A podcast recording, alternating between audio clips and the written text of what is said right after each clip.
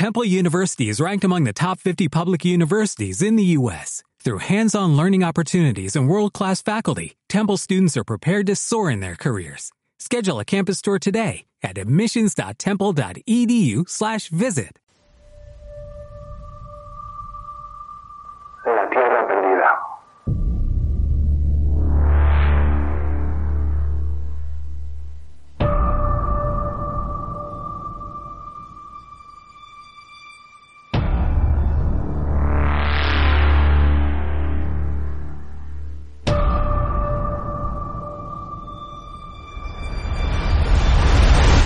Hola a todos. Empezamos una vez más este nuevo capítulo. Pero primero, gracias a ti, que me estás escuchando y me estás dando una oportunidad para que te cuente el trasfondo de este universo que quiero crear, la Tierra Perdida.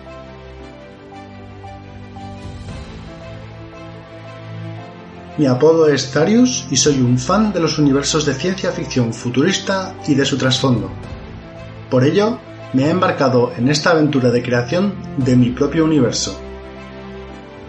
Te invito a que visites la web tierraperdida.com para comentar todo lo que quieras sobre este universo que pretendo crear con tu colaboración. Recuerda que los capítulos de la Tierra Perdida están todos disponibles en iVoox, simplemente tienes que buscar por Tierra Perdida. Gracias a Ilya Sound, nuestro compositor para este capítulo y por compartir con nosotros su precioso tema Epic Cinematic Piano Orchestra que sonará de fondo durante esta narración. Y ahora empezamos, pero como siempre os voy a hacer un muy breve resumen de lo que os conté en los capítulos anteriores. En el capítulo anterior vimos cómo la Fraternity, la enorme nave colonizadora enviada a Kentaurus, llegaba a su destino sin mayores trabas. Sin embargo, aunque al principio los colonos estaban llenos de esperanza por haber encontrado dos planetas habitables, según se fueron revelando los datos de las exploraciones a los planetas, las noticias no podían ser peores. Los dos planetas contenían vida alienígena extremadamente agresiva para con los humanos.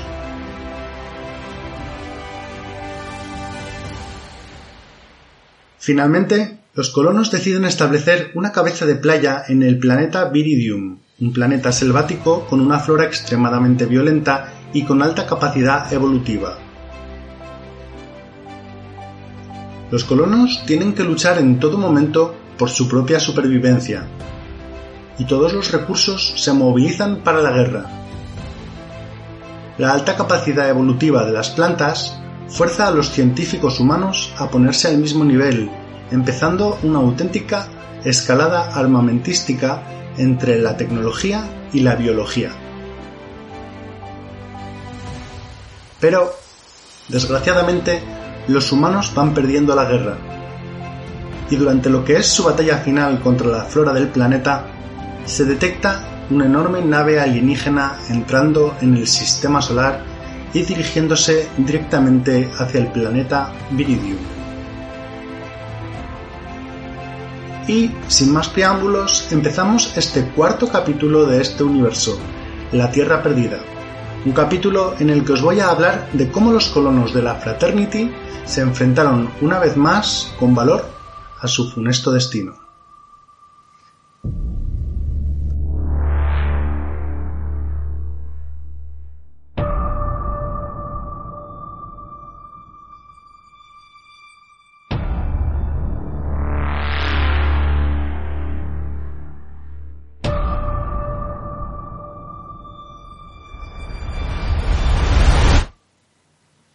Realmente, los colonos no pueden hacer nada más que ver cómo la gran nave se acerca para entrar en órbita alrededor del planeta.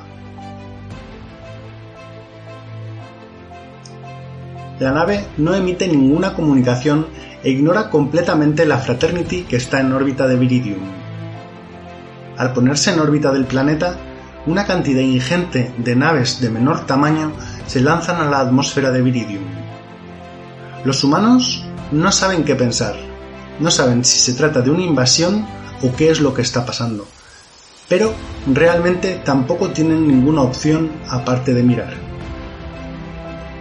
Finalmente, pasados unos días, la situación es la misma. Los alienígenas ignoran a los humanos. Sin embargo, los colonos han podido observar las tareas de las naves lanzadas en órbitas y se hacen ya una buena idea de lo que está sucediendo en el planeta. Existen dos tipos de naves alienígenas en la atmósfera, unas bautizadas como las cosechadoras y las otras bautizadas como las transportadoras. El comportamiento de las cosechadoras es el de pasar a unos cuantos metros por encima de la vegetación con algún tipo de rayo que hace que la vegetación se desintegre a su paso de forma inmediata y literal. Además, mediante los mecanismos que los colonos desconocen, los restos de la flora, convertida en biomasa, son absorbidos hacia la cosechadora.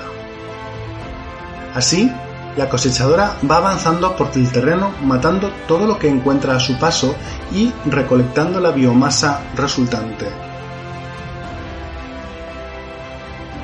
Cada cierto tiempo se acerca a la cosechadora una nave transportadora. En ese momento, la cosechadora deposita toda la biomasa que ha acumulado en la transportadora y la transportadora desaparece muy probablemente en dirección a la nave nodriza que se encuentra en órbita. La conclusión de este mecanismo es bastante obvia. Esta raza alienígena está cosechando la biomasa del planeta. ¿Con qué fin? Lo ignoramos. Lo que no entienden los colonos es ni cómo ni por qué estos seres no les han hecho caso alguno, ni a la Fraternity que está en órbita, ni a Watchtower en el propio planeta.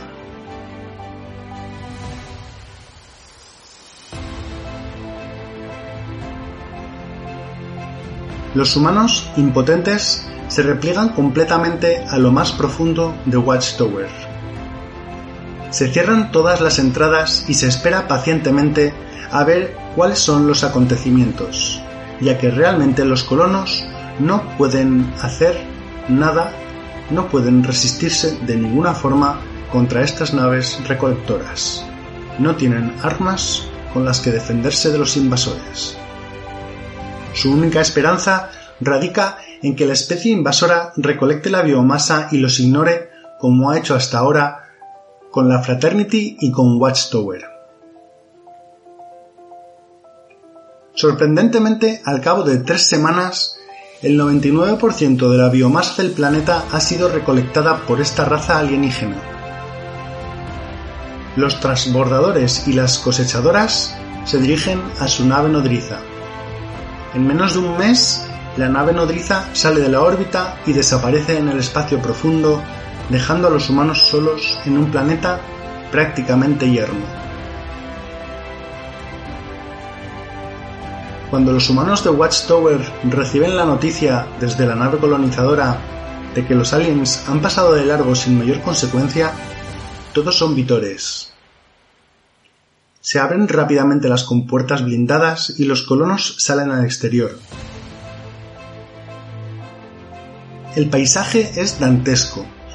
Donde antes había enormes bosques, ahora mismo solo hay tierra y el fino polvo de una masa biológica que antes cubría todo el planeta.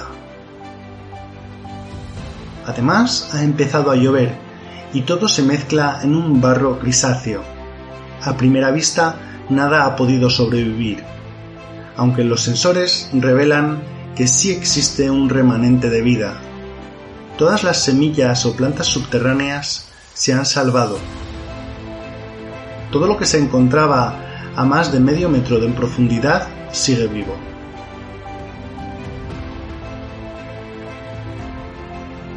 Muy pronto, los colonos se preguntan por qué se les ha ignorado la teoría más aceptada es que las naves eran controladas por máquinas completamente automatizadas y realmente no sabían cómo reaccionar ni tenían directrices ante la presencia de unos seres humanos que tampoco se habían mostrado hostiles. Mucha gente también se pregunta por qué los aliens no han recolectado toda la biomasa del planeta. En esto, los científicos son capaces de dar una respuesta rápida y coherente. Si realmente los aliens se alimentan de la biomasa del planeta, como parece ser, lo más lógico ¿no sería dejar un remanente de plantas para que éstas pudieran reproducirse de nuevo y al cabo de un tiempo poder recolectar de nuevo el planeta? Esta idea empezó a calar hondo dentro de la sociedad de los colonos de Kentaurus. Además, aunque hace poco creían que sus vidas estaban perdidas y no tenían ninguna posibilidad de sobrevivir, creían que iban a ser aniquilados por la flora del planeta, de pronto estos aliens habían despejado toda la maleza que les rodeaba y les estaba atacando. Por fin los humanos podían respirar y disponían de tiempo para preparar sus defensas. A pesar de eso, la idea aterradora de que esta raza volvería a cosechar el planeta hizo que los colonos se dieran cuenta de que necesitaban tener la capacidad de poder defenderse también de los ataques de esta misteriosa raza alienígena. La cúpula militar ya había dado su visto bueno para el arranque del proyecto del incinerador. Ahora, disponiendo de tiempo, era el momento ideal para ponerlo en marcha. Todos los colonos aunaron fuerzas y se empezó este proyecto que transformaría la nave colonizadora en una enorme arma que permitiría la defensa de Watchtower. Entretanto, se seguía potenciando todo lo que tenía que ver con lo militar y con la defensa y el ataque. El hecho de que el planeta hubiera perdido más del 99% de su masa biológica permitió a los humanos explorar fácilmente todos los alrededores de Watchtower. Rápidamente se crearon pueblos amurallados alrededor de la ciudad. Además, la tecnología mejoró con la invención de escudos de energía que permitían protegerse de las nuevas plantas que estaban en crecimiento. Finalmente, cuando ya por fin se pone en marcha el incinerador, Watchtower está completamente protegida de la nueva ola de ataques de la flora de Viridium.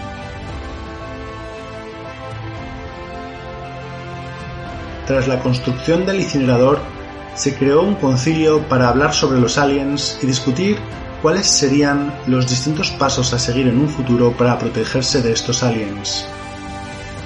Fue en este concilio donde esta raza alienígena que cosechó el planeta Viridium se bautiza oficialmente como los Morkai. Así fue como este concilio pasó a la historia como el Concilio Morkai. En el Concilio Morkai se decide emprender una campaña de marketing para potenciar valores raciales humanos como la empatía hacia los nuestros, la camaradería, la fraternidad, el honor, el valor, y muchos más. Además, se decide potenciar todo el sentimiento anti-alienígena. Todo lo que no sea humano es alien y por lo tanto es malo y debe morir. Y es que los colonos saben que los Morkai volverán por la biomasa del planeta que ya está creciendo a pasos agigantados. Teniendo en cuenta el ritmo de evolución de la biomasa del planeta, los científicos calculan que éste debería haber regenerado toda su biomasa en más o menos 250 años. Probablemente los Morkais dispusieran de la misma información, por lo que con casi total seguridad la nueva cosechadora acecharía al cabo de dos siglos.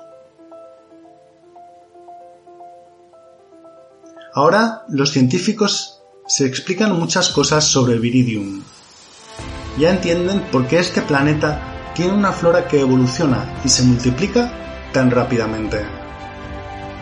Es la evolución natural de los seres vivos cuando se encuentran en una situación de extinción masiva cada pocos siglos. Esto obviamente propiciado por la recolección de los Morkai. Adicionalmente al Concilio Morkai se crea el proyecto Sangre Roja. Este proyecto no es nada más que la continuación de la carrera armamentística a unos niveles que jamás había visto la humanidad. Los puestos avanzados, esos pueblos en las cercanías de Watchtower, se defendieron con escudos de energía y se instalaron armas automatizadas tierra-tierra y tierra-aire para defenderse tanto de la flora como de los morcais que estaban por venir. La vegetación estaba por fin sometida y no requería el 100% de los esfuerzos de los colonos para defenderse. Los humanos estaban preparados. Aproximadamente dos siglos después del primer ataque en Morkai, el incinerador detectó nuevamente con sus escáneres de largo alcance una enorme nave que se dirigía hacia el planeta. Obviamente, Viridium ya había reconstruido la totalidad de su biomasa durante estos dos siglos, y los Morkais habían vuelto. Los humanos se creían que estaban preparados.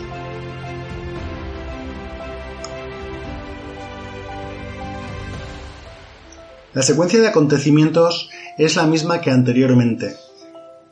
La nave Morkai ignora la Fraternity que está en órbita, la Fraternity convertida en el incinerador. Cuando se despliegan las naves en la atmósfera de Viridium, los humanos las atacan. Al atacar las distintas naves Morkai, la reacción de los aliens es la de arrasar con todo lo que se les encaraba. Resulta que las armas humanas apenas arañaban el material del que estaban construidas las naves alienígenas. Y, además, la potencia destructiva de las armas Morkai era absolutamente abrumadora. Casi todos los pueblos y todas las aldeas altamente defendidas por máquinas automáticas fueron completamente arrasadas. Finalmente los humanos tuvieron que retirarse y replegarse a Watchtower. Ahí, visto lo visto, el mando táctico tomó la decisión de no activar las baterías de defensa de Watchtower, ya que con suerte se pensaba que podría ocurrir lo mismo que la primera vez. Si no se atacaba a los Morkais, con suerte estos pasarían de largo. Esta decisión fue extremadamente controvertida y ocasionó más de un motín dentro de lo que es Watchtower, pero finalmente se pudo llevar a cabo. La buena noticia es que efectivamente los aliens ignoraron Watchtower, por lo que la decisión tomada fue acertada. Sin embargo, en órbita, en el incinerador, a pesar de que las órdenes eran de no disparar bajo ningún concepto, la tripulación desoyó estas órdenes y disparó contra las naves Morkais. El resultado, podéis imaginarlo, fue que la antigua nave colonizadora fue prácticamente borrada de la órbita. Afortunadamente, el núcleo de energía salió ileso de este desastre. Sin embargo, la inteligencia artificial principal y la mayoría de los datos que contenía fueron destruidos. Finalmente, los Morkais, al igual que la primera vez, se repliegan una vez que han recolectado el planeta Viridium. Los humanos supervivientes de Watchtower salen nuevamente a la superficie muerta de Viridium. Y ahí, observando el paisaje desolado, se dan cuenta de que no basta con tener armas terrestres, necesitan una flota espacial.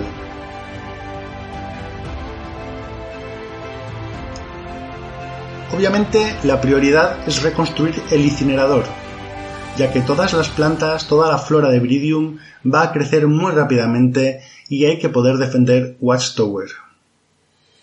Pero esta vez el incinerador tiene que ser mucho más potente y también debe de ser capaz de defenderse de los elementos que vienen fuera de órbita. Se diseñan los planos para reconvertir la antigua nave colonizadora en una estación de batalla. Para esto hay que obtener minerales del suelo de Viridium, ya que la nave colonizadora ha sido casi completamente destruida. Para esto hay que crear un tejido industrial y potenciarlo al máximo para poder construir la estación espacial en menos de dos siglos. Resulta que, cosas del destino, los humanos somos animales muy testarudos y los morcais no saben aún a quién se están enfrentando. Se usan los restos de las pocas naves morcais que se han hallado en el planeta, las pocas que se han conseguido derribar, para analizar de qué están hechas, qué tipo de blindaje tienen y cuáles son sus puntos débiles. En base a esto, se diseñan nuevas armas que se instalarán en la estación de batalla. Inmediatamente se pone en marcha toda la infraestructura científica necesaria para descubrir todas estas debilidades. También se realizan muchas investigaciones para encontrar aleaciones más poderosas para el blindaje de la nueva estación. La Fraternity definitivamente ya no es una nave colonizadora, ya ni siquiera es el incinerador. La nave colonizadora se ha transformado en una auténtica estación de batalla espacial bautizada como New Hope. La estación espacial está 100% operativa en menos de un siglo después del ataque de los Morkais. A pesar de estar 100% operativa, tras la construcción y la puesta en funcionamiento, todos los esfuerzos se centran en mejorar el armamento de la misma. Los láseres, por ejemplo, tienen prácticamente una actualización cada año. Lo mismo pasa con el resto de sistemas. Los humanos abandonan cualquier proyecto de tener cualquier otro asentamiento en Viridium. Watchtower es la única ciudad del planeta y seguirá siéndolo hasta que los colonos sean capaces de defenderse de los Morkais. Finalmente llega el tercer ataque Morkai. Han pasado cuatro siglos desde la llegada de los colonos al sistema Kentaurus y los Morkais atacan por tercera vez. En el momento en el que los escáneres detectan la nave Morkai, todos los colonos a una aguantan la respiración. La nave se acerca poco a poco a la órbita del planeta ignorando la estación de batalla espacial en su órbita. Los humanos parece que han dejado de respirar y finalmente la nave alienígena entra en la zona de tiro de la estación espacial New Hope se disparan todas las baterías de armas. Y todos los colonos ven como la nave Morkai desaparece en una gigante explosión en el espacio. La victoria humana es incondicional. La euforia es tremenda.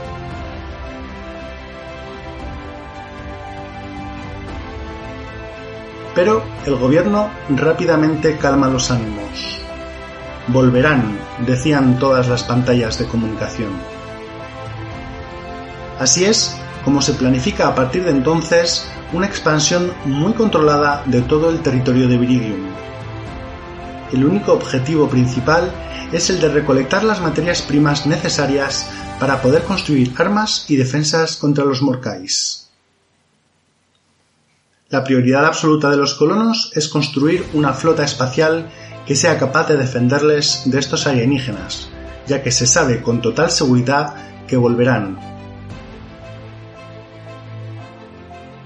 Dentro de esta planificación y expansión controlada de todo el territorio de Viridium, se mandan drones robotizados para investigar dónde y cómo se pueden extraer las materias primas.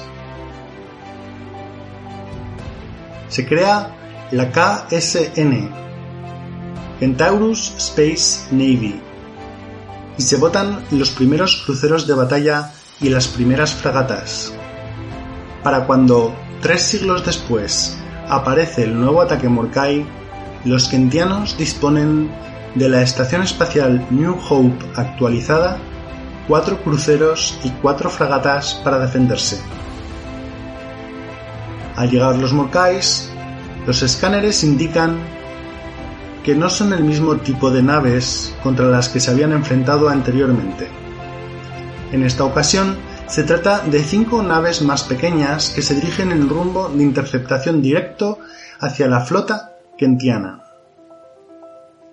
Los cruceros y las fragatas se mantienen en posición defensiva cerca de la estación espacial New Hope, y cuando los Morkais llegan al alcance de las armas humanas, se desata la primera batalla espacial de la historia de la humanidad.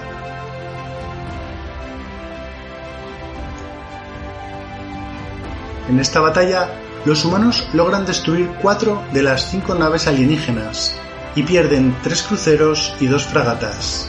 La estación espacial resulta gravemente dañada. Desgraciadamente, y a pesar de los intentos de los kentianos, la última nave Morkai logra escapar del sistema. Por mucho que los cruceros y las fragatas restantes intentaran darle caza, no son capaces de igualar su velocidad. A pesar de ello, el resultado de esta primera batalla espacial es muy positivo para los humanos, ya que digámoslo, han ganado.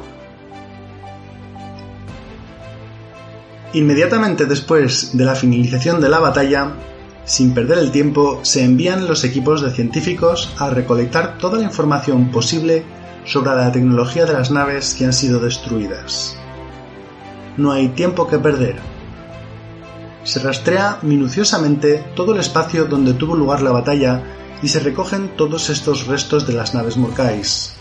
Estos restos se almacenarán y se estudiarán a lo largo de los siglos para mejorar la defensa y el ataque de los kentianos.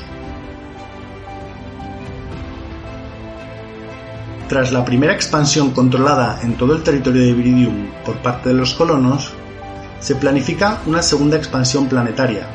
Además, se empieza la exploración de todo el sistema solar. Como he dicho anteriormente, los kentianos son auténticos maestros en robótica. Los drones se mandan rápidamente a todos los planetas del sistema solar para analizar cuáles tienen recursos con el único fin de poder explotarlos para mejorar en su carrera armamentística. Finalmente, con el tiempo, todos los planetas del sistema Centaurus acaban por tener un nombre más humano. En los grandes planetas rocosos se establecen grandes complejos mineros para extraer el mineral. Estos tres planetas se bautizan como Bullet, Irone y Redis. Un invento kentiano permite tratar la energía calórica de la lava con una planta. La savia resultante es el combustible ideal para las potentes armas y escudos de energía kentianos. Los dos planetas volcánicos del sistema se bautizan como Eloven y Mirkar y se convierten en auténticas fábricas de células de energía, almacenándolas y transportándolas allá donde se necesiten. Finalmente, en los planetas gaseosos se instalan enormes planeadores con enormes alas que se despliegan y filtran para extraer los gases que se van a usar posteriormente en la industria armamentística de Kentaurus. Estos planetas pasan a llamarse Gaze, Gazin, Gaznor, Gaznet y Gaznar. Kaerum, el que era el segundo planeta habitable por los humanos, aunque no lo he comentado, también era un planeta recolectado por los Morkais. En la primera recolección, sus habitantes semi-inteligentes mueren. Y finalmente, cuando los humanos vuelven a Kaerum, este planeta es completamente colonizado por los kentianos. Entretanto, la retroingeniería aplicada a las naves Morkai hace evolucionar la tecnología kentiana a pasos agigantados, sobre todo, como ya he dicho, la tecnología armamentística y de defensa. Sin embargo, y a pesar de esto, uno de los secretos que no logran desvelar los kentianos es el del empuje de las naves Morkai, por lo que siguen limitados a la velocidad de los motores Quark. Aún así, se mandan los primeros drones automatizados a los dos sistemas solares más cercanos, el objetivo principal, como siempre, es determinar qué tipo de materias primas están disponibles para poder mejorar todas las máquinas de guerra.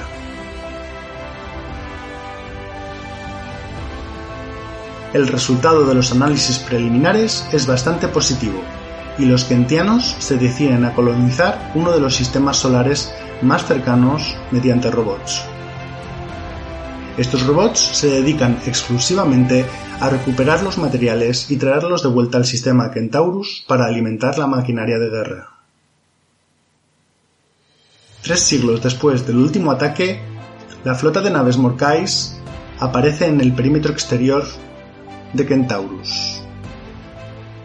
Los kentianos disponían de una auténtica flota de guerra. Los Morkais son completamente aniquilados. Posteriormente, ciertos científicos argumentaron que los Morkais habían tratado de comunicarse con los seres humanos.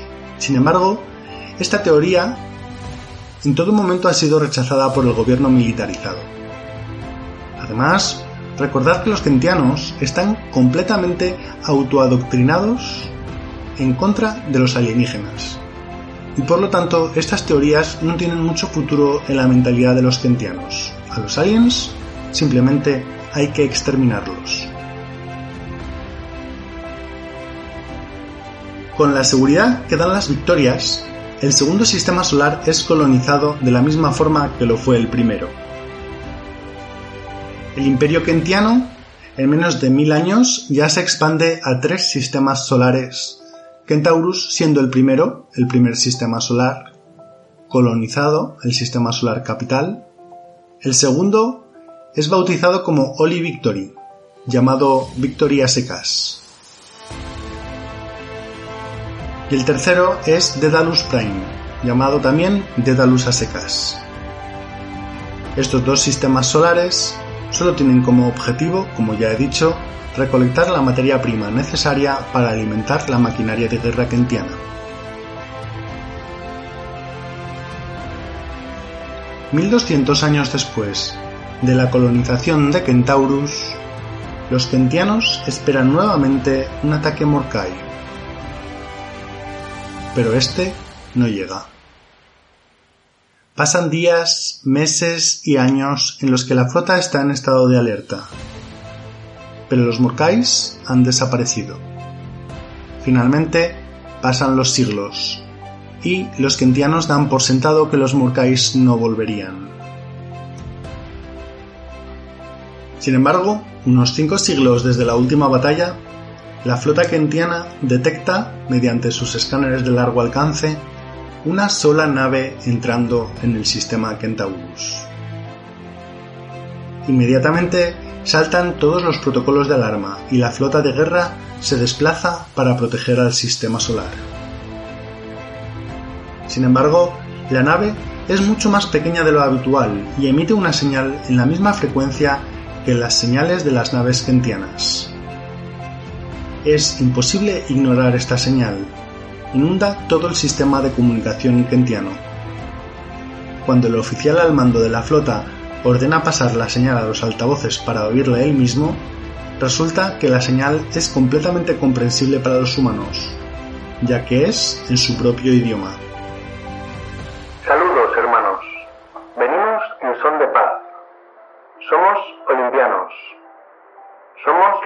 De la Tierra enviados a colonizar el sistema Olimpia en el año 2335. Esta es la nave PQ-04. Su misión es descubrir y entrar en contacto con nuestros hermanos de la nave estelar Fraternity, enviada al sistema solar Centaurus en el 2359. Por favor, si escuchan este mensaje, contesten.